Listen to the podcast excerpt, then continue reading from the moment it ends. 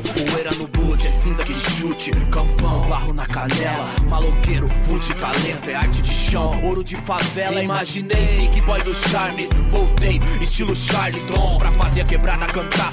Mesmo é tipo MC Long. Eu vim pelas taças, pois raça foi. Base em dois, palito Onde foi choro, hoje tesouro. E o Chegamos, Negritude em Cambu, escalado e posicionado para trazer o que melhor rolou na rodada para você.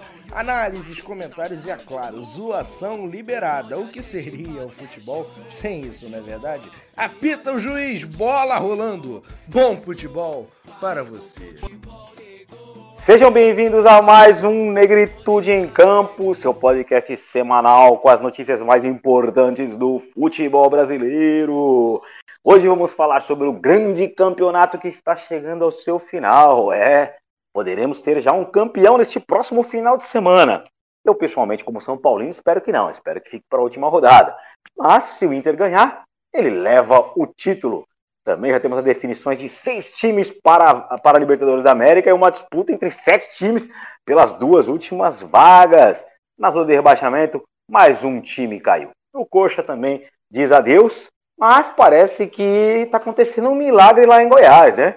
Então, desse meu boa tarde, já chamo aqui o grande Kaique, porque a gente falou sobre o milagre do Goiás no último programa, né? Será que vem, Kaique? Bom dia, boa tarde, boa noite, boa alvorada, boa madrugada e bom crepúsculo a todos vocês. É, realmente, o time esmeraldino, lá do nosso centro-oeste, realmente da parte boa de Goiás, né? A parte ruim em Brasília, está finalmente conseguindo mais um milagre, hein? Mais um, está se especializando nisso. Imagine um campeonato, olha só, mundo alternativo. Imagine um campeonato em que o Goiás joga o primeiro turno como joga o segundo. Seria um, um time imbatível. o Goiás está jogando muito segundo turno. O? Não é a primeira vez. É isso aí, grande Kaique. E tu, Julinho, deu seu boa tarde aqui pra galera. O Fluminense joga hoje, já, já passa a pauta do Fluminense, contra quem, quem, contra quem que ele joga. E o Julinho caiu. Tivemos um problema técnico aí, vamos esperar ele voltar. Ei, Julinho caiu. O Julinho caiu, espero que esteja tudo bem com ele. Não deve ter caído de muito alto, não. Mas a gente vai dando a entrada no programa da mesma forma. E grande Kaique, vamos começar falando de Inter e Flamengo. Acho que não tem como falar desses dois times aí, os dois venceram os dois jogos uhum. polêmicos. Vamos falar primeiro da polêmica ou primeiro da parte boa? Ah, vamos falar da parte boa primeiro, né? Vamos falar de dentro parte de boa, campo. É. Então, dentro de campo, o 2x0 do Inter eu acho que foi mais interessante do que o 2x1 do Flamengo. O que, que você acha? Um, ah, discordo, assim. Eu acho que o jogo do Flamengo foi melhor. Mas, falando antes do líder do campeonato, por enquanto, com um ponto na frente do, do Flamengo, o Inter venceu o Vasco, né, por 2 a 0 em Vasco, né? E foi interessante, né, um, esse jogo, porque o Vasco, enquanto quis jogar, dificultou um pouco as coisas para o Inter. O Inter foi lá, fez 1 a 0 num lance de bola parada, né? E engraçado que foi no começo do jogo, ao mesmo tempo praticamente do gol do, do Flamengo contra o Corinthians, né? Foi muito Verdade, né? Isso foi muito interessante, né? É. Muito interessante ao mesmo tempo, cara. Ao mesmo tempo. futebol. É, só, só aqui mesmo. E, e o, o Inter só né, continuou administrando a partida é, contra esse time do Vasco que precisa desesperadamente vencer todas as partidas que faltam. Porque o Vasco está com 37 pontos, está em 17, um ponto a menos do Bahia, que está logo acima dele, e quatro a menos do Fortaleza e Esporte, que estão se safando. E o Goiás, que está jogando bem, está um ponto apenas atrás. Né? E para fazer uma comparação, nas últimas cinco partidas, o time do Pofechou perdeu três e empatou dois jogos, enquanto que Goiás venceu três, em um empate e uma derrota. Então é um time que está embalado e, e, tem muito, muitas chances realmente de escapar. E nessa pode ser que Vasco e, e Bahia se deem mal. Então tá uma briga praticamente direta entre Vasco e Bahia nesse momento, né? tentando escapar da, dessa situação. Então, a internet não tá ajudando, meu Deus. Julinho está de volta aí, meus amigos. Julinho voltou, esperamos que esteja tudo bem. Deixa só o Kaique concluir aqui, que a gente já volta contigo, Julinho. Tamo junto. então, E o, então o Vasco precisava muito vencer, mas não fez por onde, né? Não fez por onde. Só a gente vê as estatísticas aí que ele ficou até mais com a bola, mas o Inter teve o dobro de finalizações. O Vasco teve 8 e o Inter teve 16. E sabe quantos chutes ao gol do Vasco? Nenhum. Enquanto que o Inter Nenhum chute 7. ao gol? Nenhum. Nenhum chute ao gol. Cinco, cinco chutes para fora e três bloqueados. Enquanto que o Inter teve sete chutes no gol, cinco para fora e quatro bloqueados, né? E, então é impressionante isso. E fora que o segundo gol do, do Internacional foi uma várzea, né? O Vasco errou a, a, saída de bola depois de ter tomado a bola na defesa é, e depois ninguém marcou ninguém. Ninguém marcou ninguém. Ficou todo mundo assistindo. Parecia uma pelada. É, Verdade, cara. Esse lance, falando especificamente desse lance assim, tem um, um volante, não sei quem que era, o cara que tava ali no meio, que o atacante do Inter passa assim, ele faz que vai, para e fica olhando, aí a, também a defesa fica meio parada. Eu falei, caramba, isso é futebol? Exatamente. E, isso mostra muito do ânimo do Vasco. Que teve ali umas duas, três partidas em que se animou com a troca de treinador, achando que as coisas podiam ser diferentes. Mas depois do primeiro tropeço, caiu muito a moral do time. E o time está desanimado. Tá? É um time em depressão. É um time que não tem força de levantar da cama. Então, está cada vez mais se afundando. E parece que não vai ter jeito mesmo. Vai acabar caindo jogando dessa maneira, né? Inclusive, torcedores do Vasco já estão se, se, acostumando já com a ideia de disputar a Série B contra o Cruzeiro já. Já estão se acostumando com a ideia porque a, realmente é uma reação tá bem difícil, apesar de ser um dos times, em questão de pontuação, com mais chances de sair, né? Mas o desempenho e os adversários que pega agora pela frente é, preocupam demais o time é, do Rio. Mas já já a gente completa aí falando sobre o jogo do Flamengo. Bom, beleza, então é. Ô Julinho, você teve um problema na internet, agora você voltou, tá legal. Dá o seu boa tarde e já emenda com o que você achou aí desse jogo Inter 1-2 e Vasco 0 um pênalti ainda perdido pelo, pelo Cano, mas vamos deixar a polêmica, né? Vamos deixar a polêmica para depois a gente falar da parte boa do jogo. É, o que, que você viu desse time, desse jogo aí, Inter e Vasco? É, boa tarde a todos. Uma honra estar aqui de volta com vocês. É sempre bom estar nessas tardezinhas conversando sobre os shows que a gente gosta. E a satisfação é imensa. E, cara, eu vi um time do Inter muito feio. E o time do Inter eu acho que é muito no estilo Abelão. Acho que é, muita esperando uma bola. E o time do Vasco ele também joga assim. O time do Vasco joga feio também. Foi um jogo que para mim não foi um jogo tão bom de assistir, apesar de eu eu estava vendo os dois jogos, né? eu estava vendo o do Flamengo, o jogo do, do, do Inter. Eu achei que teve muitas polêmicas e pouco futebol. É, ah, mas foi 2 a 0 teve um pênalti perdido. Mas o jogo em si, na minha opinião, não foi o jogo que eu esperava. Eu achei que o Inter ficou esperando muito contra-ataque. No, é, no começo até que não. No começo o time do Inter até se, se, se impôs, foi para cima do Vasco, mas depois eu acho que re, recuou muito. E o Vasco é um time que também não tem tanto poder ofensivo. Então, quando o Vasco tem a bola no pé para sair jogando, para tentar criar alguma coisa na parte defensiva, para poder sair com a bola jogando pelo meio campo, o time dá muito chutão e fica um jogo feio. Mas assim, eu achei que foi um jogo. É claro que se tu botar no, em geral, o time do Inter foi muito superior, assim, até pelas estatísticas, assim, é, pelo que eu tava vendo também do jogo, né? E, mas eu acho que o time do Vasco não tem jeito não, cara. Jogando esse futebolzinho medíocre, eu acho que vai ficar difícil. É, realmente está complicado para o time do Vasco esse safar do rebaixamento e também está complicado para o time do Inter ser campeão. É, eu gostaria de começar pela polêmica falando do, do, do, gol do Inter, do primeiro gol do Inter. Gol legal, Kaique? Ah, gol legal para mim. Não vi nenhuma câmera assim que botasse muitas dúvidas, mas foi um lance é, difícil mesmo. Foi um lance difícil mesmo. É daqueles que tanto faz pro lado que, que apitar, vai ser um, um lance que vai gerar reclamações e todas as reclamações serão com uma certa dose de justiça, mas é, para mim, gol legal. Tá certo. E pra tu, Julinho? Gol legal? Para mim, gol legal até demais. É... A gente não tem culpa, né? Se o VAR deu pane. Então, até agora, a gente não tem nenhuma prova que o gol não foi legal, né? É... O pênalti foi ridículo, mas o gol do Inter em si, eu achei que foi legal sim. Já, já que você adiantou do pênalti, então, e esse penal, cara, brincadeira. Olha, além de eu não achar que tenha sido pênalti vendo a primeira imagem, o árbitro não. É, ele deu pênalti, agora não lembro agora se ele deu pênalti ou não deu pênalti. Não, ele deu pênalti. Tem o VAR. Ele deu pênalti, ele deu pênalti. Aí foi no VAR e Aí foi no assim VAR e mesmo assim deu pênalti. Porra, absurdo. E, e aí, Kaique? Dá pra entender. Penal, Kaique? Infelizmente, eu não vi o lance do pênalti. Poxa, vida. de vocês aí. Ah, não, não, foi, foi assim. O Cano chutou o chão. Há um toque da perna esquerda do jogador do Inter na perna esquerda do jogador do Cano, mas sabe, foi no momento que ele chutou o chão, ele tava correndo, o jogador vinha atrás, mas não foi pênalti, cara. Não tem como hum. ser pênalti. E o cara foi no VAR e deu pênalti ainda. Acho que ninguém na mídia, pelo menos de todos os programas que eu vi, alguém falou: ah, não, realmente foi pênalti. Ninguém falou. Você ouviu alguém falando que foi pênalti, Juninho? Olha, só vi os torcedores do Vasco falando. É.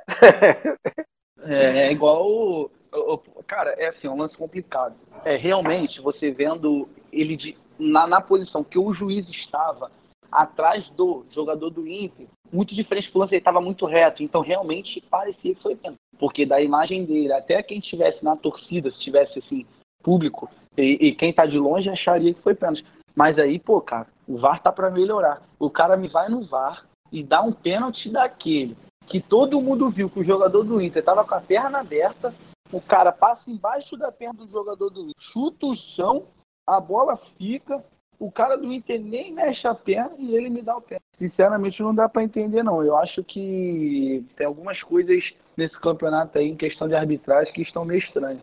É, realmente a arbitragem está é, tá sendo bem polêmica nesse Brasileirão com o VAR, né? Deve ser atual, né, Kaique? Com uma nova tecnologia, né, um novo modelo, novas recomendações em relação à arbitragem, tem esse tipo de polêmica, concorda? Sim, é, é a gente está ainda aprendendo a usar esse trem, né? Então, por isso que ainda tem muitos equívocos ainda. O bom é que o VAR, mesmo quando utilizado de forma ruim, mostra o quanto que os, os juízes são despreparados, são ruins, são incompetentes, entendeu? Então, isso é, é legal por causa disso. Que aí gente tem uma noção clara de quem é ruim. Né? Por exemplo, tem um cara que eu já sei que é ruim, que foi o, o juiz do jogo do Palmeiras, agora do, desse domingo aí, contra o, o Fortaleza. Teve um lance de pênalti, claro, sabe? Foi muito pênalti. Mas ele foi, ele não marcou nada. Chamaram ele para ver no, na telinha, ele viu na telinha, voltou e marcou nada. Só que porque o jogo já estava 3x0 para o Palmeiras. Então ele fez coisas de que juiz faz quando não tem VAR, né? Que é contemporizar, entendeu? Meio que tipo, ah, o time já tá ganhando, não vou expulsar esse cara, não vou marcar esse pênalti, sabe? Não, não vou fazer nada aqui não, deixa pra lá, entendeu? E já vê, então a gente já vê que o cara é incompetente por causa disso, né? E infelizmente tem alguns árbitros que são assim e ainda recebem o escudo de FIFA ainda, né? Isso que é o pior. verdade, então, verdade. Então é bom que isso está escancarando bem pra gente aí. Quem é ruim, quem é marromeno, né, que oscila, né? Tem partidos que apita bem, tem partidos que apita mal. E quem é bom mesmo, né? Quem é bom mesmo. Então, assim, ainda continuo com a minha opinião de que o, o, a melhor arbitragem que temos hoje é futebol masculino, feminino, de primeira divisão, de segundo escalão, terceiro escalão, é o da Edna Alves. Ela é a melhor árbitra que temos, melhor. De tanto que ela foi apitar o Mundial de Clubes, é, representando o nosso país. É a melhor, não tem para ninguém, entendeu? É, tem, tem, tem, muita gente que concorda com o que você está dizendo. Eu estava assistindo ontem um programa na ESPN, na ESPN eu posso falar abertamente, né? Aí tem uhum. aquele, é, não sei, aquela Brinner, é Brinner? Um gordinho careca que ele era da cultura, eu gosto Victor caramba Brinner, dele. Né? Vitor Brinner. Né? E ele, ele citou duas coisas, né? Uma, é, uma apatia da arbitragem, porque tem o VAR, então os caras estão acomodados, né? não se importam em errar, porque sempre vai ser verificado o lance. Então tá mostrando que eles são piores do que eles são. Né? Na verdade, a arbitragem não é tão ruim como ela está mostrando, porque eles estão acomodados pelo VAR. Eu achei que essa Sim. análise é interessante.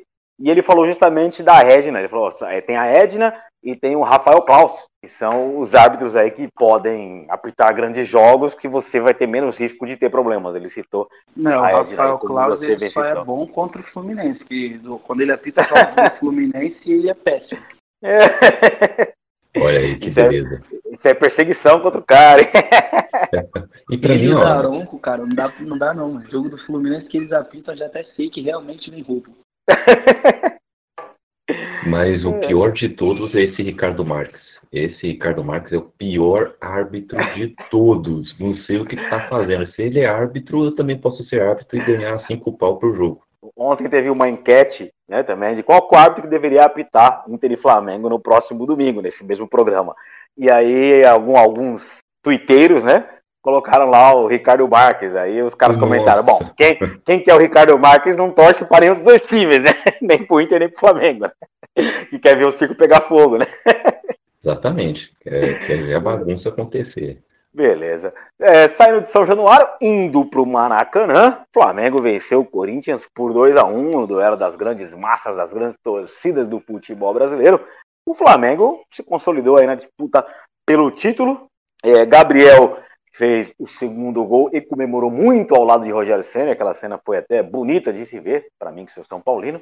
Mas eu achei que se não Tudo fosse o VAR. É, eu achei que se não fosse o VAR, rolava impedimento naquele gol do Gabriel aí. Mas a gente deixa a polêmica para depois e vamos falar do jogo. Quando jogou bem, não jogou não, Kaique?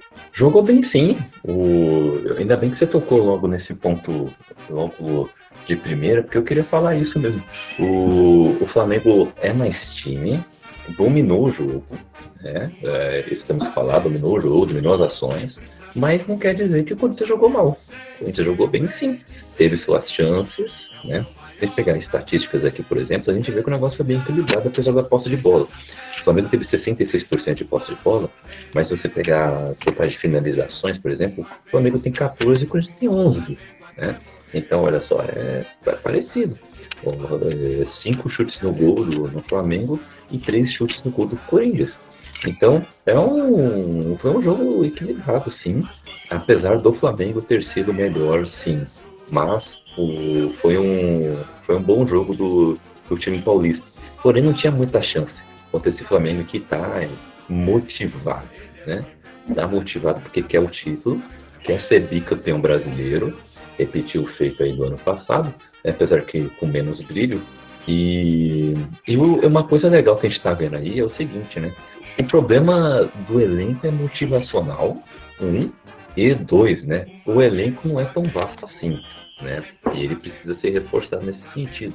Dar mais espaço para a base, por aí vai, né? O Flamengo consegue render só quando tem poucos jogos seguidos, como está sendo agora, que está jogando só Brasileirão, faz um tempinho já, inclusive, e repete o, é o time titular, fica repetindo. Aí o time rende. Quando o time tem que lidar com duas, três competições ao mesmo tempo, ele não rende tanto. E algumas coisas acabam ficando mais evidentes, alguns problemas de elenco acabam ficando mais evidentes. Mas o Flamengo está aí, terminando a sua temporada, faltam três rodadas agora pro, pro Flamengo, duas. Deixa eu ver, o Flamengo tem quantas duas. rodadas já feitas? Duas, duas né? pro Flamengo. Faltam duas partidas apenas pro Flamengo, sendo que uma delas é essa final contra o Internacional, que é a próxima rodada, dia 21, às 16 horas. E depois o Flamengo completa o campeonato contra o São Paulo no Morumbi. Então. Eu já vou pedir o CPF para os flamenguistas. Pode mandar o CPF que eu já coloco na nota. Aí que tá, né? Serão jogos de muita emoção que vai ver se o Flamengo tem futebol para vencer o Brasileirão. É aí. Porque o Inter ele, tá, ele não precisa vencer o Flamengo, sacou? Ele não precisa vencer o Flamengo. Não precisa. Se o Inter arrancar um empate do Flamengo, na próxima partida contra o Corinthians em casa, se ele ganhar de meio a zero, ele é campeão. Então ele não precisa vencer o Flamengo. Ele está de boa. Ele está com menos pressão. O Flamengo vai mais pressionado porque precisa vencer de qualquer forma. Ele precisa vencer as duas partidas de qualquer forma para ter segurança de ser o campeão brasileiro. Então vai ser uma boa disputa. E, e foi um jogo equilibrado ontem e mostrou também que a defesa do Flamengo continua instável, principalmente aquele lado direito deles, continua instável. Então, muitas chances acabaram surgindo por lá. O Corinthians jogou com uma linha bem baixa, deixando o Flamengo com quase todo o campo e botando um monte de gente na frente da área, né? É, dificultando um pouco a criação do time. Mas o Flamengo tem muitos destaques individuais, né? Que quando estão para jogar, eles arrumam espaço. Como é Gabigol, como é Bruno Henrique, e principalmente o Arrascaíta, né? Então, e, e, e o esquema que o Rogério Ceni botou, tá botando em todos os jogos, para esse tipo de jogo dá muito certo. Quer jogar com um zagueiro só de ofício, que é o Rodrigo Caio. O Ilharão ele sai bastante para armar o jogo, para fazer construção de jogo.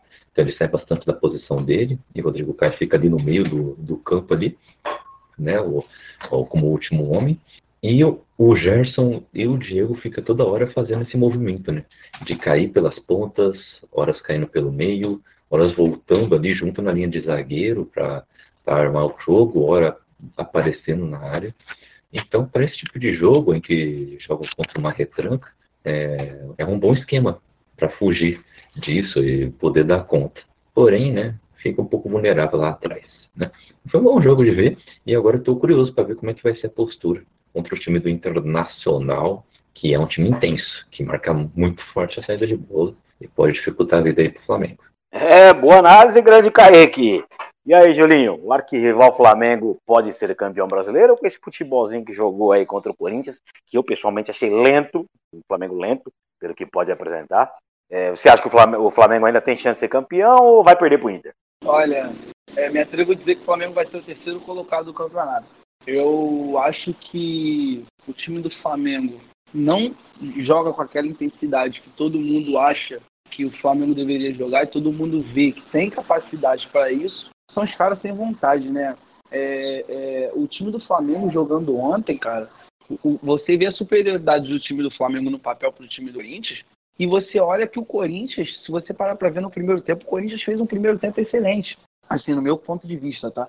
É, é, por todas as suas limitações, sabendo do, do seu elenco fragilizado, sabendo sua, o que, da superioridade do Flamengo, o Corinthians jogou muito bem.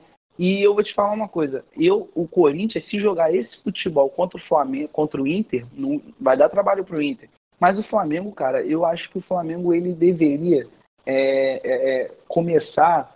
Eu, eu não consigo entender qual é o problema do Flamengo, que o time, quando joga muito bem o primeiro tempo, o time joga muito mal o segundo. E quando joga muito bem no segundo tempo, ele joga muito mal no primeiro. Então, tipo assim, é, eu não consigo entender o que que acontece. Eu acho, eu acho que o Flamengo não ganha do Nacional.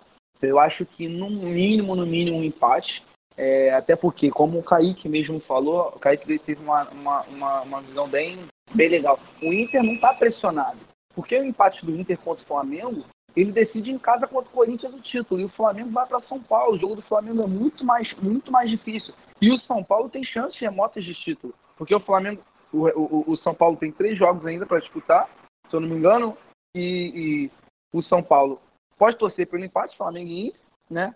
E pode sim ainda ser campeão. Então acho que não vai ser fácil pro Flamengo, não. Eu acho que o, o título pro Flamengo é, pode esquecer, entendeu? Boa, Julinho. Eu vou somar o que você disse com o que o Kaique também disse, né? Que você salientou aí no empate entre Inter e Flamengo.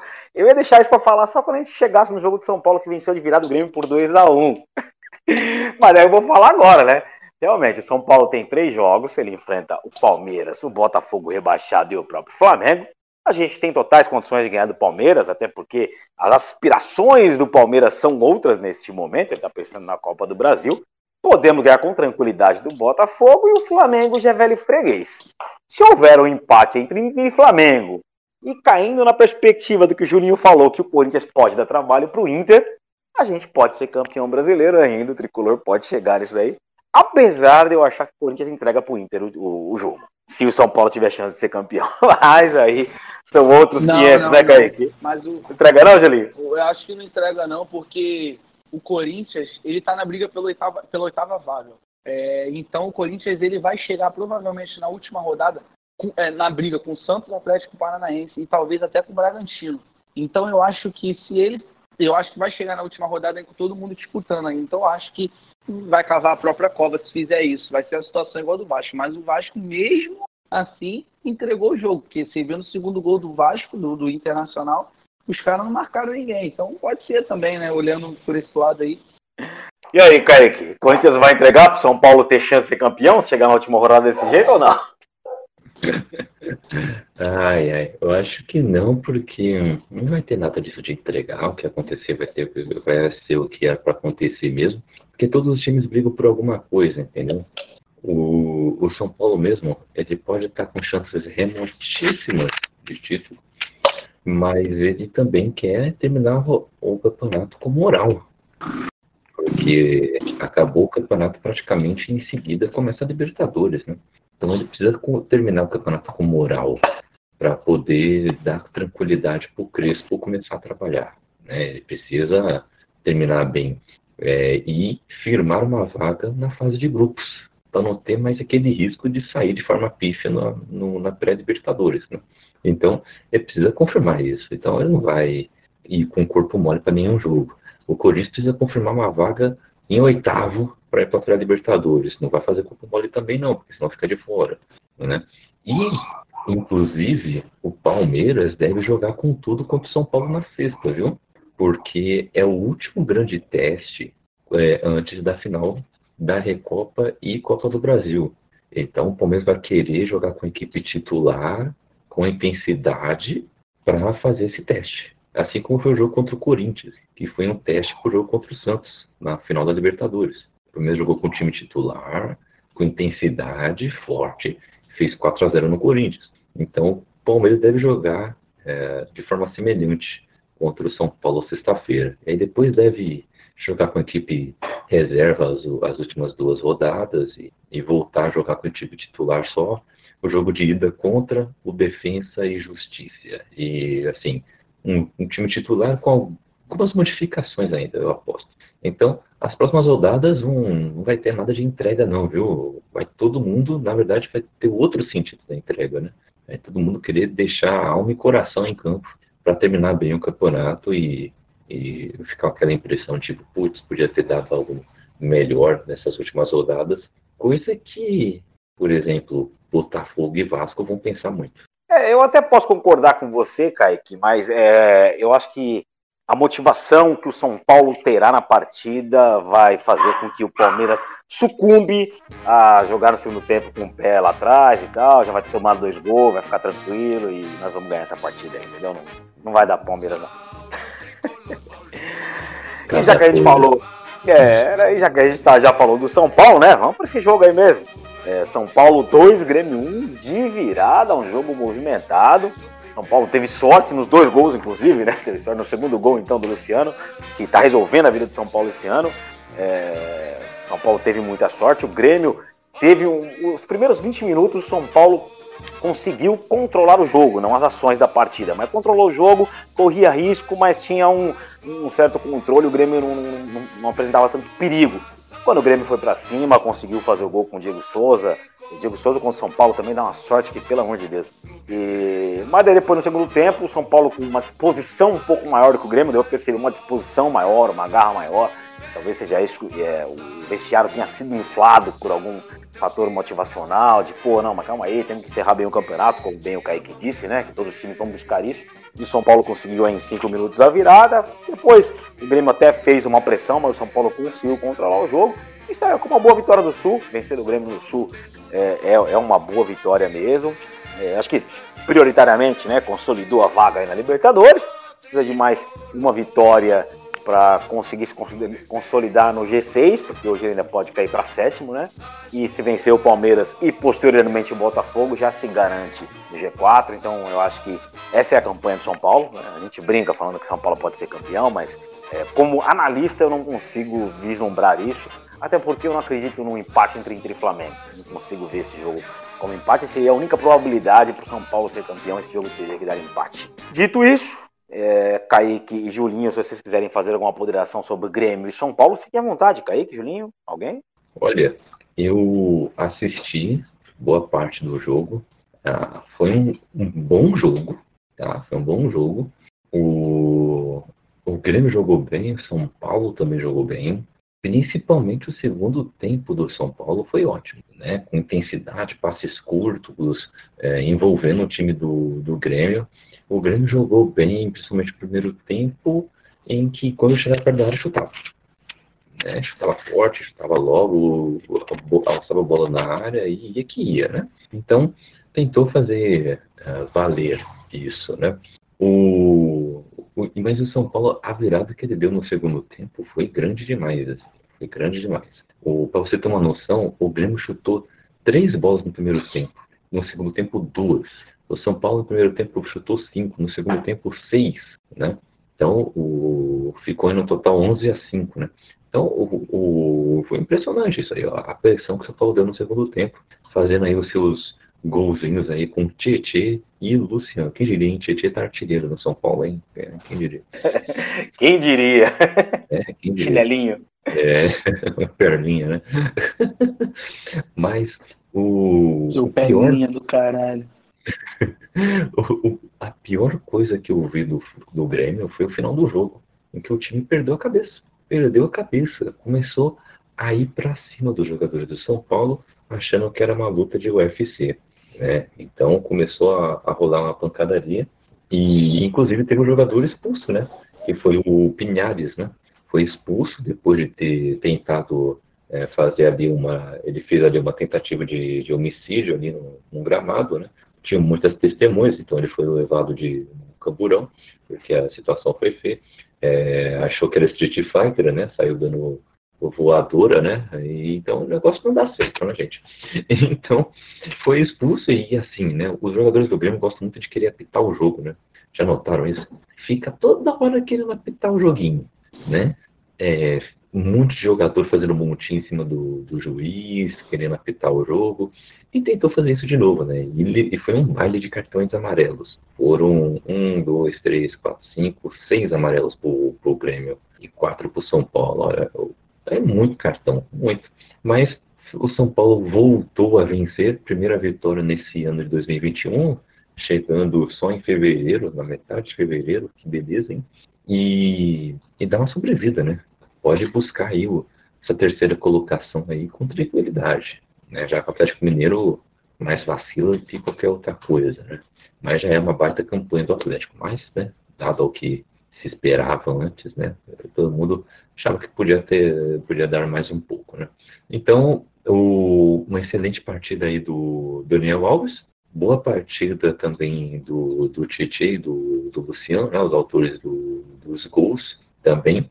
Foi uma surpresa, achei, é, entrar em campo com o Carneiro no ataque, né? Surpreendeu isso, isso aí, e até que deu certo, acabou dando certo, né? De, de alguma forma. E o e o, o, o Reinaldo ali também, né? Adora uma confusão ali também, né? É impressionante como adora uma confusão esse, esse cara também, né? Mas é isso. O, e eu gostei muito de ver o primo sucumbindo, assim, porque, né? Me deixa um pouco mais alegre, feliz e contente para o que eu posso esperar nas finais da Copa do Brasil, né? Ah, entendi tudo, Kaique. Então tava torcendo mesmo pro São Paulo. tá certo. É, você citou bem aí Reinaldo. Reinaldo, ele, ele adora uma confusão com o time do Grêmio, já tá, já virou estigma já essa confusão. E aí, Julinho, o que, que você viu do Grêmio aí? Grêmio 1, São Paulo 2? É, achei um jogo bem legal. É, o, que, o que eu não esperava do São Paulo, São Paulo fez, me surpreendeu positivamente falando. O time do São Paulo é, precisava disso, dessa vitória. O time do São Paulo ele precisava de parar um pouco de tática e ir na raça.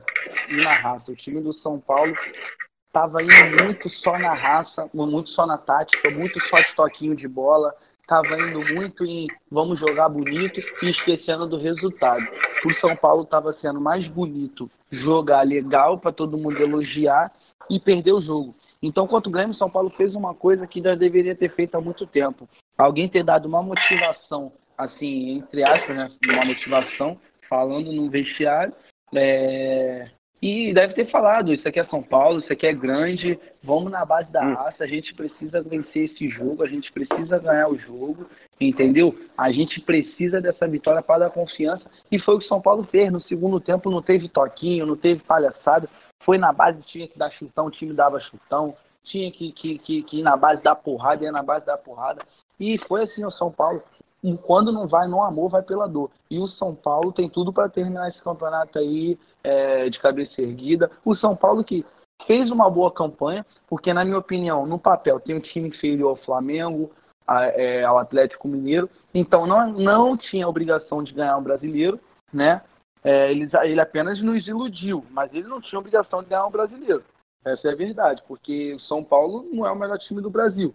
Mas assim, é, o São Paulo tem tudo para terminar de cabeça erguida, não jogou mal. O time do Grêmio, o time do Grêmio, eu acho que ele joga, ele tem jogado mal, mas eu acho que se tivesse o Renato Gaúcho estaria pior, cara. Porque parece que quando o treinador ele já foi jogador de futebol, porque tem treinador que nunca jogou bola, né? O Renato Gaúcho jogou bola.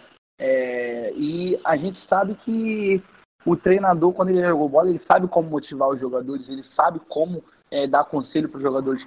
E o time do Grêmio joga muito por conta do Renato. E se o Renato sair hoje, eu me atrevo a dizer que o Grêmio jogando do jeito que está aí vai, vai cair 50%, briga até para não ser rebaixado. Porque o time do Grêmio tem jogado mal. Eu não sei sinceramente como está na fase de 5 campeonato. O time do Grêmio oscila demais. Se eu não me engano, é um dos times que mais empataram no campeonato, né? Ou o time que mais empatou? Sim, que mais empatou. Mais isso, empatou. isso é o time que mais empatou no campeonato. E ontem que eu achei que o Grêmio iria para cima, iria ganhar o jogo para pegar confiança. O, o, Grêmio me vai, me surpreende e perde o jogo para o São Paulo. Ou, ou, não sei se foi o Grêmio que me surpreendeu, se o São Paulo né, que me surpreendeu. Mas eu prefiro dar mérito ao São Paulo, que jogou aquilo que deveria estar jogando há muito tempo já. É, entrou com uma formação diferente. É, gostei muito do estilo de jogo ontem e foi um jogo que foi gostoso de ver, rapaz. Eu gostei do time do São Paulo ontem. Muito bem, e aproveitando agora, pegando o gancho do que citou o Atlético Mineiro lá, que briga com São Paulo pela terceira posição, objetivamente falando, no sábado nós tivemos três partidas que envolveram muita zona de rebaixamento, né? Teve o Goiás, que ganhou do, do já rebaixado Botafogo por 2 a 0 jogando muito bem. O Santos, que venceu o Curitiba e rebaixou o Curitiba com o Marinho, fazendo um belo gol. E eu acho que o mais frustrante da, da, da rodada, né? O, o empate entre Atlético Mineiro e Bahia, que continuou deixando o Atlético sem confiança e deixou o Bahia muito preocupado agora com a queda. Kaique, dê um insight sobre essas três partidas aí. Goiás 2, Botafogo 0, Santos 2, Coxa 0, Atlético Mineiro 1 a 1 contra o Bahia. Tá, vamos lá então. Goiás jogando bem, confirmou aí a sua fase. Venceu o rebaixado Botafogo, venceu o Grêmio. O Botafogo ainda conseguiu ter um jogador expulso né? E o Goiás agora, nessas duas próximas partidas, pode realmente conseguir um milagre. Santos venceu bem aí também o, o Curitiba e rebaixou o Curitiba, né? Fez aí um, um gol com o Marinho, outro gol com o Marcos Leonardo, né? Voltou, né? A jogar com, com a equipe quase toda titular, né? Com a equipe toda titular, né? Só o, o Laércio que entrou aí, né? No, do, tá no lugar do Veríssimo, que foi vendido pro Benfica. E o João Paulo jogou em vez do João. E o Santos confirmou ainda né, a, a superioridade, finalizando muito mais que o, que o Curitiba. Ele jogou muito bem. Já o Galo vacilou demais. Vacilou demais contra o Bahia. Saiu na frente com o Sacha, né? Mas levou empate num golaço até, né? Do, do Rossi. E podia ter feito muito mais, né? Podia ter feito muito mais. É, não é que tá jogando mal, mas não está sendo efetivo, está sendo nem um pouco efetivo. E isso está complicando a situação do, do, time de Minas, que saiu né, oficialmente aí, né, da briga pelo título, não tem mais como conseguir esse título. Ele pode pontuar mais seis pontos no máximo, né? mas o Inter está sete pontos, então já era para o Atlético Mineiro. Então ele tem que se segurar aí no G4 e pronto. Essa, essa é a vida deles. É, eles que pegam o. Deixa eu ver quem eles pegam. Eles pegam. O, ele pega o Palmeiras na última rodada, né?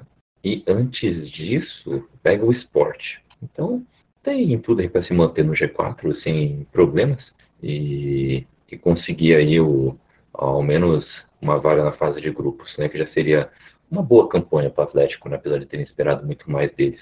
É, então, assim, deu o óbvio nessas, nessas partidas e tivemos aí um vacilo de uma equipe que já estava vacilando bastante. Né? Perfeito, jovem Kaique. Bela análise. E você, Julinho, o que, que você tem para ressaltar aí dessas três partidas que configuraram mais um pouco a zona de rebaixamento, a briga por ela? É, o jogo do, do, do Santos com o Coritiba, né?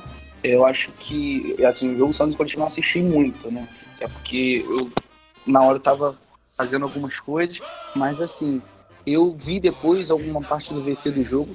O Santos foi, o, o, Santos foi bem, bem seguro, né? Do começo ao fim na partida. Eu acho que o Curitiba até teve uma chance ou outra de, de tentar, é, de primeiro momento, empatar o jogo e depois tentar diminuir, mas é, o Santos teve superioridade é, sobre esse jogo do Santos. Não tenho muita coisa para falar. Mas sobre esse jogo do Atlético Mineiro Bahia, eu vi o jogo todo, cara. Eu vou te falar uma coisa: o time do Bahia merecia a vitória. Pelo time que tem, pela entrega, pelo que jogou. O time do Atlético Mineiro, eu não consigo, assim, é, é, é, descrever o Atlético Mineiro. O Atlético Mineiro é um time que joga muito bonito, é um time que chega, mas é um time é, sabe aquela coisa vazia que não, não, é completa? Na hora de tirar o 10 parece que, que não consegue e estraga tudo. É, é, o time do Atlético. Tem um bom treinador, tem um bom elenco, tem, tem um bom jogador, tem, tem, tem uma, é, é, uma boa estrutura, mas não consegue vingar. E o time do Bahia foi superior, na minha opinião, pelo, até pelo time que tem, merecer a vitória. É, mas pro Bahia não tá ruim o empate, né? Um empate assim que, que, que dá confiança assim, que independente do Atlético ter esse, assim, entre aspas, né? É, é, cavalo paraguai, mas é muito é, assim, é bom você arrancar um empate contra o Atlético Mineiro lá, porque é difícil jogar contra eles. Então o Bahia teve um bom resultado. Acho até que o Bahia tá, é, se livra do rebaixamento. E sobre esse outro jogo do. Caramba, do, foi do Goiás e Botafogo, não é isso? Goiás 2, Botafogo 0, isso? Isso. O do Goiás e Botafogo, eu vi uma parte do jogo. Eu, o, Botafogo tá morto, gente, morto em campo. O Botafogo já tá rebaixado, a gente sabe disso. Mas o Botafogo, ele nem esboça uma reação de que, tipo assim, não, a gente já tá rebaixado. Mas assim, vamos terminar o campeonato é, é de cabeça erguida. Nossa torcida não merece isso. Os caras parecem que estão assim, ah, mano, dane-se, já caímos mesmo. E tipo assim, ah, é, acabou o campeonato, vamos pensar só no ano que vem. E é assim, todo time que joga contra o Botafogo é três pontos certo. O Goiás, que todo mundo menos esperava, a gente até conversou numa, é, numa outra reunião nossa aqui, na semana passada, falando sobre o Goiás, que eu até disse, que eu até falei que eu achava que o Goiás se livraria, mesmo sendo difícil. Mas é pelo que tem apresentado o Goiás. Tem jogado muito bem, o que não tem nada com isso, né? Porque essa questão do Botafogo aí for para cima, consigo os três pontos. Agora o campeonato deu uma equilibrada, no, do 16 ao 18 ali. Eu acho que o campeonato agora tem tudo para ser eletrizante. É, é, um dos melhores campeonatos, questão de, de pontuação, questão de, de, ser equilibrado do começo ao fim. E vamos ver como é que vai ficar decidido isso daí. Mas no momento o Bahia e o Goiás mereciam mais se livrar do rebaixamento do que o Vasco. É, Julinho, bela análise. Eu, eu acho que. Eu, eu acho não, tenho certeza que eu concordo com você e eu estou começando a acreditar nesse milagre do Goiás. Né? É, olhando para as rodadas que vai vir aí, né? O Goiás tem o Braga, que é uma pedreira, mas se conseguir superar o Braga, ele só vai precisar vencer o Vasco na última rodada praticamente aí para conseguir se livrar, porque o Vasco perdeu pro, pro, pro Flamengo agora, né? Então ainda tem o Bahia e o Fortaleza, que se o Bahia ganhar do Fortaleza, pode ser que chegue na última rodada com o Bahia ainda de chance de ser campeão, mas é, de, se, de se salvar. Mas olhando esses três times, Vasco, Bahia e Goiás, eu acredito no, no milagre de Goiânia. Aí eu acho que o Goiás pode se salvar do rebaixamento e o Vasco é, virou forte candidato para realmente cair para a Série B. E saindo aí da zona de rebaixamento, indo um pouquinho para cima da tabela aí, o Palmeiras meteu três no Fortaleza, o Kaique até citou aí a arbitragem ruim, é pênalti mal lado, mas diga um pouco mais sobre essa partida, grande Kaique apesar da arbitragem ridícula, tivemos um excelente jogo do, do Palmeiras, principalmente no primeiro tempo, que em uh, eh, 18 minutos, mais ou menos, o Palmeiras decidiu o jogo. Depois de quase um ano, ou mais de um ano, tivemos um gol de falta. O Scarpa fez o gol de falta, um golaço. Tivemos finalmente é, um gol do Lucas Lima. E quem sofre gol do Lucas Lima tem que cair mesmo. e o terceiro gol foi um, um, belo gol também do Breno Lopes. Né? O Palmeiras jogou sem centroavante, jogou com uma equipe bem móvel, uh, jogou é, no, no, esquema de jogo no, no 3-4-3, tá? com o Renan, né, o zagueiro Renan da base, Lado esquerdo, Gustavo Gomes no meio e o Kusevich é, fechando para a direita. E os alas foram Lucas Esteves e Marcos Rocha, né? Que chegaram bastante na linha de fundo. Né? E o quem jogou bastante pelas entrelinhas foram o Scarpa e Lucas Lima. E o Bruno Lopes fazendo essa flutuação né? ali no, no ataque. Então o time jogou muito, muito bem mesmo. É, é, quem entrou também entrou bem. Principalmente o Patrick de Paula e o Rafael Veiga entraram muito bem na partida, né? fizeram por onde. Então o time foi dominante, tanto que ó, 67% de posse de bola, né? Muito. Fortaleza não teve nenhuma chance assim de gol, assim, nenhuma, nenhuma mesmo. É, só deu um chute no gol o jogo inteiro. Então para um time que não quer cair, né, foi muito pouco, muito pouco mesmo. Então o Palmeiras mostrou uma, uma boa partida, é, mostra aí que que ainda está acordado, deu uma resposta para si mesmo antes, né? do que para o campeonato em si. O Abel disse um negócio interessante, né? Ele disse que achava que dava para brigar pelo Brasileirão também, mas o calendário deixou tudo humanamente impossível. Era o que a gente estava já cantando aqui antes até, né? Que não ia dar. Mas ele, realmente ele tentou. Vou botar o equipe, equipe titular mais vezes possível e tudo mais. Enquanto que a gente até falava aqui, não, já com reserva, oh, pô, mas ele jogou bastante até com, com a equipe uh, titular e, e, fez uma boa partida aí, é, descansando muitos jogadores, muitos jogadores mesmo. Ah, aí agora se prepara, né? A próxima partida é sexta-feira, nove e meia da noite, contra o São Paulo no Morumbi. Vai ser um baita jogo aí, eu espero, pelo menos, né? O Palmeiras quer terminar o campeonato bem, né? dando um ritmo de jogo competitivo para esses caras, para poderem chegar bem aí nas decisões do final do mês, onde pode levar mais dois títulos. Né? Que vida difícil. Ai, né? Pra que, né? Isso, né? Disputar título, né? que vexame. Mas é isso. É... E o São Paulo quer confirmar né, sua vaga no G4. Lembrando que já temos seis equipes confirmadas na Libertadores, contando com o, a equipe do nosso querido Julinho aqui, né? O Fluminense conseguiu sua vaga agora nessa última rodada, né? Tá, tá confirmado já na, na Libertadores do ano que vem. Então, o, o, a questão agora é a vaga direta. E o São Paulo disputa sim com o próprio Fluminense, mas um empate já livra ele dessa chance. E, e também com o próprio Atlético Mineiro, né, que pode cair aí né, de posições. Então, tem que ficar de olho nessa equipe aí. Já o Palmeiras não tem muitas aspirações mesmo, não, só quer terminar bem. Está é, é, mais preocupado com o desempenho do que com o resultado. Então, vai ser interessante ver essas próximas rodadas aí, mas serviu aí para ter um pouco mais de esperança, um pouco mais de paciência com alguns jogadores, né? como o Scarpa, como o Marcos Rocha, né? que não estava tão bem, né? e confirmando uma boa fase do Breno Lopes, né? Que nos três últimas partidas que ele jogou, ele fez gol. Né? Das, quatro, das quatro últimas partidas, ele fez gol em três. Então, é, inclusive o gol do título é, da, da, Libertadores. Então, está confirmando uma boa fase dele aí, tomando que continue com essa fase artilheira. Kaique, que bom que você não falou Lucas Lima. Fiquei com medo quando você começou a elencar os jogadores, assim, que a torcida tem que ter mais então, paciência. Ele jogou bem, não vou aqui falar que não, ele jogou bem sim, mas não dá mais para ter paciência com ele não. Aqui vai embora, quem quiser fazer um, um troco aí, vamos aí, vou, vamos anunciar ele no Mercado Livre e é isso aí. Aí, Botafogo, aí, Vasco. Lucas Lima, é. pode resolver o problema de vocês para a Série B. Julinho, o Kaique falou muito bem aí do Palmeiras, Palmeiras 3, Fortaleza 0. E aí ele citou até a briga entre São Paulo, Fluminense e Galo aí pela, pelas duas vagas diretas aí, né? Pela terceira e quarta posição. O Fluminense que encara hoje o Ceará. E qual que é a expectativa aí do time do Flu para esse jogo de logo mais às 8 às 8 e meia? 6 horas hoje, 6 horas. 6, 6 horas da tarde, daqui a pouquinho. E, Ceará é... e Fluminense, qual a expectativa? expectativa é vitória, né?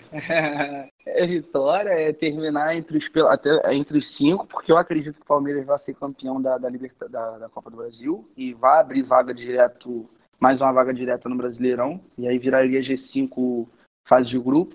É, cara, a expectativa de vitória, o Fluminense, o Fluminense hoje não tem o Fred, né? Que o Fred sentiu. O Fred tem sido um jogador muito importante pro Fluminense, porque dentro de campo, além de ser uma liderança, é um jogador muito participativo é um jogador que se movimenta, é um jogador que cria jogada, é um jogador que puxa a orelha, é um jogador que, que é o capitão que toma a frente, que fala com a arbitragem. Hoje é uma falta, mas hoje o John Kennedy joga como titular, o time vai leve também hoje contra o Ceará. O Ceará tem uma boa equipe jogando dentro de casa, mas o Ceará não busca muitas coisas no campeonato, né, cara? E a gente é favorito. A gente tem que ir para cima, nada de empate, nada de derrota. Porque uma vitória hoje, na próxima rodada, a gente tem mais um jogo difícil contra o Santos lá na Vila Belmiro. Então, eu acho que expectativa é de vitória, mas não pode também ir com o boot sapatinho alto, porque o time do Ceará é um time certinho, é um time organizado. Pro time que tem, tá numa colocação muito boa no campeonato. E eu acho que vai ser um bom jogo, vai ser um jogo movimentado. Acredito que vai ter gol dos dois lados. É... Falando como torcedor, acredito na vitória, mas falando como um cara sensato, eu acho que, que tá mais para empate esse jogo. Porém, o Ceará é um time que se acertou muito com esse treinador. Eu esqueci o nome dele agora, o treinador do Ceará. É o, é, é o Guto Ferreira, não, né? É? Ele mesmo. É ele? Isso. É, é o Guto Ferreira. Isso. Ele, ele, é, ele é bom treinador, esse rapaz, que tem feito um bom trabalho no Ceará. Eu acho que talvez tivesse mais umas cinco rodadas, talvez o Ceará brigaria até por Libertadores. É, então, uma expectativa de um jogo movimentado, de, de, de, dois times que estão descansados, né? Dois times que têm tudo para fazer é, é, uma boa partida. É, acho que o, o, horário do jogo, para mim, foi um horário meio nada a ver, numa segunda-feira. Mas tudo bem, isso não é desculpa. É, apesar de estar muito calor, acredito que isso não vai impedir de, de, de termos um, um, bom jogo lá em Fortaleza, não. Perfeito, Julinho. É, eu discordo de algumas falas suas em relação ao Ceará, é, porque ele tem, acho que ele vai, vai vir bem pro jogo, porque ele disputa ainda a última vaga lá, né, a oitava posição. Hoje o Atlético Paranaense não, sim, tem 50 pontos. É. O Santos tem 50, o Corinthians 49, o Bragantino 48 e o Ceará tem 46, né? Não, é, coloco, o Ceará eu ganhando. Coloco, eu coloco o Ceará assim, como se não estivesse disputando nada, porque eu vejo pela tabela dele e acho Isso. difícil, até pelo, pela questão também do Corinthians também ter mais camisa, isso uhum. pesar muito. E o Bragantino também tá mais certo. O Atlético Paranaense também Sim. ganhou. Então, por isso eu sinto assim como, entendeu? Como, como é. se fosse estivesse brigando muito. Com... É, eu ia ponderar justamente isso. Ele briga, então tem um aspecto moral do time brigar, mas eu acho que internamente, né, o time até encara uma realidade. Pô, é difícil, calma aí. O Atlético Paranaense já tá com 50 pontos, né? O Santos, que tem o mesmo número de partidas que a gente, já está com 50 pontos, então estamos quatro quatro pontos além do Santos, então é difícil para chegar no Santos, não, não, vai ser fácil. E ainda tem o Corinthians o Bragantino também que estão na frente, então existe um fator motivacional para o Ceará buscar essa vitória, mas também internamente o cara fala, pô, mas é difícil conseguir esse, esse G8 aí. É... E aproveitando, falando do G8, né, tivemos Atlético Paranaense 2, o Atlético Goianiense 1, né, o Atlético Goianiense ainda que ainda brigava ainda por esse G8 remotamente, mas que depois dessa derrota realmente agora ficou complicado para o Atlético Goianiense e eu acho que quem pode falar mais sobre isso é o jovem Kaique, né, Kaique, para essa disputa pelo G8. Sim, o, a, a, para o Atlético Goianiense e para o Ceará está um pouco mais complicado. Né? O Ceará ainda está meio que um, o, ainda tem uma, uma leve é, situação aí, uma leve chance, se vencer o Fluminense hoje, né? Mas é uma parada dura, é um pouco mais difícil essa questão. Então acho que está realmente encaminhada já essa luta aí, né? Os soldados vão passando, né? Então fica mais difícil. Então a, a briga aí pelo, pelo oitavo lugar é Atlético Paranaense, Santos, Corinthians e Bragantino. E são esses caras aí que vão que vão brigar por essa chance aí é, desse oitavo lugar. E vai ser uma briga boa de ver, hein? Tá todo mundo quase que empatado aí. Então vai ser bem legal de ver essa, essa treta aí entre o. Entre o, e, e todos esses times aí. O, eu, eu gostaria muito de ver o Bragantino. Eu também. É, vocês estão falando do Bragantino, o Bragantino encara o esporte hoje, né? E, Nessa é rodada ainda. É capaz de vencer. E se ele vencer, ele vai a, ele vai a 51, ele vai para o oitavo lugar. Olha lá, olha o Bragantino. Mas com um jogo a menos que Corinthians e que Santos, né? É, então. Ele vai a 51 pontos. E aí depois qual é a próxima rodada dele? Depois o Bragantino pega, pega o Goiás, aí já é um jogo mais difícil, mas ainda assim é acessível, tem como uh, vencer. E a última rodada ele pega quem? Pega o Grêmio em casa, né? Que pode ser um Grêmio já meio que tipo pensando na Copa do Brasil, né? O, o Grêmio bem descompromissado. Então assim, é um pouco mais complicado assim a, a tabela do Bragantino, mas eles têm chance, viu? Mais complicado que isso é a tabela do Corinthians e do Santos, né? São um pouco mais complicados ainda, né? E o Atlético Paranaense é, é meio instável. Então tem, tem, tem como. E você falou de Corinthians e Santos, o jogo é amanhã ou quarta-feira? Tem Corinthians e Santos também, né? Que é um jogo atrasado também. É, temos tem esse confronto direto aí, tem esse confronto direto. Esse, G8 tá pegando fogo. Sexta-feira não, peraí. É dia 17. Quarta-feira agora. Quarta-feira, quarta-feira. Quarta-feira. Quarta-feira. Quarta-feira agora o Palmeiras joga de novo. Meu Deus. Citando esse jogo de hoje, é, como o Odaí estava falando do Fluminense Ceará, você, Odaí, tu acha que. O que, que, tu acha desse jogo de hoje aí? Você que, que é sempre muito sensato também na, nessas questões assim de analisar partidas difíceis. Eu gosto de conversar com você sobre partidas difíceis. É, eu acho que hoje, eu acho que hoje o Ceará é, vai acabar ganhando do Fluminense, não porque o Fluminense não vai merecer a vitória, mas pelo fator motivacional do Ceará nesse momento está maior do que o do Fluminense. O Fluminense eu acho que chegou num ponto de acomodação, ele está tá cegado ali no G5, ele não vai sofrer ameaça porque ele vê Palmeiras e Grêmio atrás, né? Já garantiu a vaga para a Liberta ali, eu acho que o Ceará vai acabar ganhando e o Vina joga muita bola. Pô, não, é, não, mas tem, uma, tem a questão também o seguinte, que eu citei, né? Assim, eu respeito, claro, a opinião de falar que acho que o Ceará vai ganhar, porque isso é questão de, de opinião também. Mas eu digo assim, eu só não concordo com a questão de motivação, né? Porque o Fluminense está classificado para pré-Libertadores. Mas se ele termina no, entre os cinco ali, ele pode ir direto para a fase de grupo. Então você ter essa chance, eu acho que também dá uma motivação, entendeu? Independente assim de, de, de resultado do jogo, mas assim sobre motivação mesmo, né? Eu tô. É, eu entendo, eu entendo esse ponto de vista da motivação do Fluminense, mas acho que o Ceará está mais motivado por, pelo, pelo, pelo G8 do que o Fluminense pela uma vaga direta. Sim, sim, entendi. Eu entendo, entendi. Eu entendo essa motivação um pouco maior do, do Ceará, que tem um bom time, eu acho que tem total, totais condições de ganhar de qualquer time do Brasil. Tá? O Ceará tem condições de ganhar de qualquer time do Brasil, menos o São Paulo, que eles só conseguem empatar.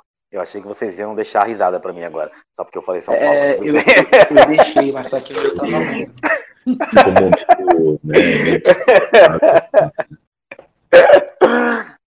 Beleza, galera, destrinchamos aí esta rodada do Brasileirão, uma rodada que deixou uma pré-final aí no, no, próximo domingo, então eu quero um palpite agora. Palpite sério, Inter e Flamengo. Quem vence e por que, Jovem Caí? Rapaz, vai ser um empate. Vai ser por quê? Um empate, vai ser um a um esse jogo. Vai ser um a um. Por quê? As duas equipes vão jogar com tudo, mas ao mesmo tempo ninguém quer perder. Então elas vão se segurar um pouco é, também. Eu, eu acho a defesa do Inter mais sólida do que do Flamengo, mas o ataque do Flamengo é, é muito bom, né? Eles acham espaços ali mesmo quando o jogo tá perdido. É, só um, só um detalhe aqui que eu vou fazer para você. O Inter é. sem Cuesta aqui tomou aquele amarelo naquele, no pênalti que não existiu, tomou um amarelo ficou sem o Cuesta. Já tava sem o Moledo e agora tá sem o Cuesta. A zaga do Inter tá bem desfalcada. Mas mesmo assim, mesmo assim, mesmo assim, o Cuesta é melhor que a zaga do Flamengo hoje, tá? É minha opinião. Tá, tá melhor que a zaga do Flamengo. Então, eu acho que esse jogo tá me cheirando empate. Tá me cheirando empate, um a um da vida. Então, eu acho que vai acabar empatando essa partida aí. E aí vai dar um pouco mais de esperança para os outros times. Mas aí, o, na última rodada, que tudo vai ser decidido. Perfeito, Joca. Eu vou torcer pelo empate também. E você, Gelinho? Flamengo, Inter, Inter e Flamengo, Inter e Flamengo, Flamengo e Inter. Qual o resultado e por quê? Olha, eu vou ser sincero. Eu acho também que está mais por empate. Porém, para não ficar em cima do muro e para ser o diferentão, eu vou de 2 a 1 um Inter. É, eu acho que eu acho que o Flamengo joga muito para frente. Não é um time que se recua muito, é um time que se expõe demais, mas sempre deixa muitas brechas na parte é, defensiva do time. E o time deixa muito espaço pelas laterais, tanto que o Isla, a maioria dos gols do Flamengo é em cima do Isla, pelo lado direito. E o time do Inter é um time que se fecha muito. É um time que joga muito retrancado, mesmo esperando o contra-ataque. Então acho que o, Inter deve jogar no erro do Flamengo e talvez aos 35 do segundo tempo o Inter ache um contra-ataque aí e consiga matar o jogo, liquida o título e campeão brasileiro no Maracanã e acabou a farra do Romulão. boa, boa, Julinho. E pra gente encerrar o programa, Kaique, tem alguma novidade aí do mercado da bola? Alguma notícia bombástica que acabou de sair que só você sabe? Ah, eu posso com, dar aí um resumo aí do, uh, das últimas movimentações aí que parecem uh, serem interessantes, né? O, o Galo anunciou o Hulk, né, semana passada, uh, anunciou também o Dodô, lateral, né, e teve aí o Tardelli fazendo um hat-trick no, no jogo treino, então pode ser um, um reforço moral aí pro time depois. E tá a detalhes de fechar com o Nacho Fernandes do River Plate. Nada confirmado ainda, nada é, oficial, mas está por detalhes para fechar com ele. Né? É um baita meio campo. Então vai ser interessante ver isso aí.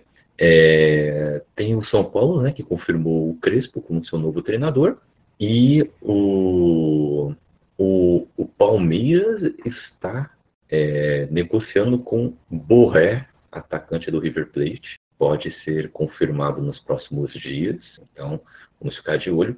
E tem o Diego Costa, né?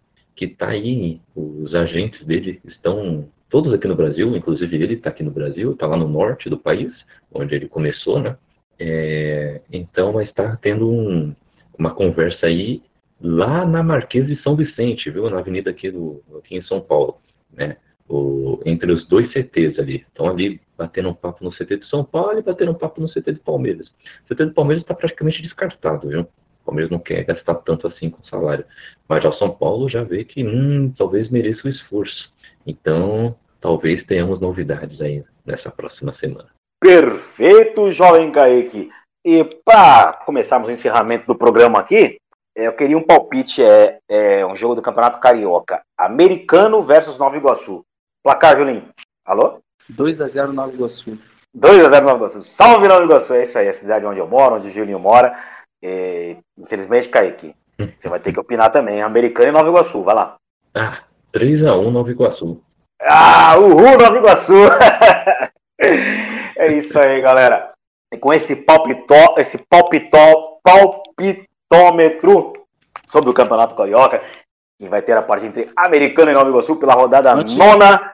Antes Opa, de diga. encerrar aí, tem uma notícia também que acabei de ver aqui, não sei se é verdade, Opa. que o Fernando Diniz está fechando com o Botafogo, hein? Já aceitou a, Ih, Série C. aceitou a proposta e está conversando. Ih, Série C, cara. Nossa, jogar Série B com o Fernando Diniz, só time cascudo na Série B. Diz aí, Kaique, Série C? Nada, ele sobe pra, pra primeira divisão aí, ó, numa boa aí, ó. tá certo, tá certo. Então, encerrando com essa notícia bombástica do possível fechamento da contratação do técnico Fernando Diniz pelo time do Clube de Regatas Botafogo, que vai disputar a Série B na próxima temporada. Nós vamos deixando o nosso até logo para nossos queridos ouvintes e pedindo a todos que nos sigam nas nossas redes sociais, arroba Radio, também visite nosso site iebambecop.com.br, dá uma olhadinha na lojinha, compra uma camiseta, compra uma caneca, dá uma moral pra galera que tá aqui produzindo conteúdo de qualidade e cada vez mais interessante para você conhecer efetivamente as notícias, os fatos, a- e aprender um pouquinho de cultura pop, de música, sem o filtro, sem o editorial das grandes redes que nos manipulam dioturnamente. E agora eu solicito ao Juninho também que dê o seu até logo e fale onde as pessoas podem te encontrar pelas redes sociais. É isso aí, galera. Muito bom estar aqui com vocês e fiquem na paz, fiquem com Deus. É uma honra sempre estar aqui no dia a dia com vocês. E para quem quiser seguir lá no Instagram, arroba Julinho1902, com dois N no, finais, no, no final. E no Facebook, Julinho Ferreira. Só seguir lá ou mandar solicitação. Estamos lá, a gente fala sobre tudo, compartilha meme. Qualquer dúvida também, só de direct. Só vamos. Show, Julinho. Grande Kaique, Books Time Brasil, CKZ Kaique Apolinário. Diga o seu até logo. Isso aí, estou aí no, no arroba CKZKaique no Twitter e no Instagram. Estou lá no Bookstime Brasil produzindo conteúdo. Vai lá, bookstimebrasil.com.br ou pesquise Bookstime Brasil aí no seu navegador favorito de podcast, que você vai descobrir os 10 podcasts que fazem parte desta grande família. Vai lá nos apoiar também.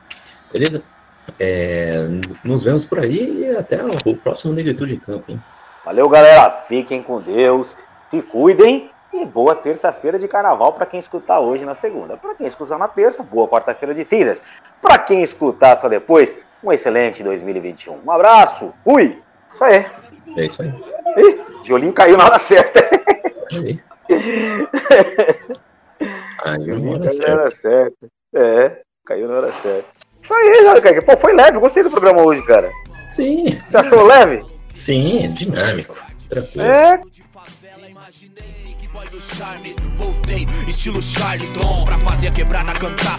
Mesmo é tipo MC Long, eu vim pelas taças, pois raça foi, base em dois palito. Onde foi choro, hoje tesouro. E o coro grita, tá bonito, eu sou Zona Norte, fundão. Swing de vagabundo, dos que venceu a desnutrição. E hoje vai dominar o flow. Por onde a gente passa é show, fechou. E olha onde a gente chegou. Eu sou país do futebol